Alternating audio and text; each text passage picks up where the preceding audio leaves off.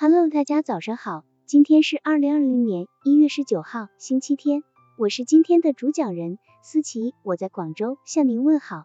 今天我们为大家分享的内容是传递快乐，收获人格的影响力。时光能带走娇美的容颜，却无法让幽默和睿智的魅力退色。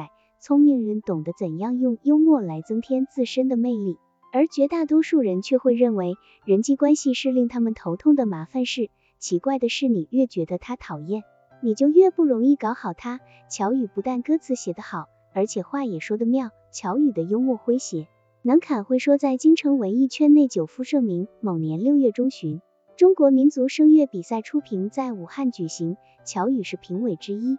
在有火炉之称的武汉，一天三班地连续听录音，对六十五岁的乔羽来说可不轻松。为了解闷，乔羽不断的抽烟，一边抽还一边念念有词：“革命小烟天天抽。”同是评委的歌唱家邓玉华为乔羽补充了三句，成了一首打油诗：“革命小烟天天抽，遇到困难不犯愁，袅袅青烟佛祖秀，体魄康健心不愁。”乔羽听罢微微一笑，他联想到邓玉华每餐节食的情景，也回敬了一首。革命小姐天天愁，腹围过了三尺九，干脆天天吃肥肉，明天又到四尺九。众人听后都捧腹大笑，连日来的劳累烟消云散。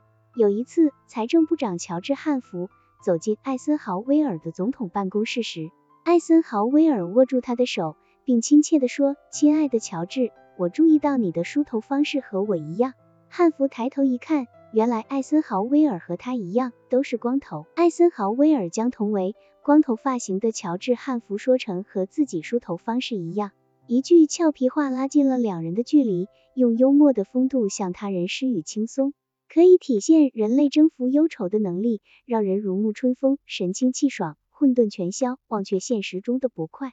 一个有魅力的人，当然也是一个幽默的，让你如沐春风的人。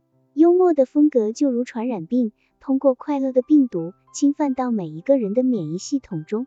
但是与病体不同的是，幽默不会让你发烧，而会让你浑身充满阳光的力量。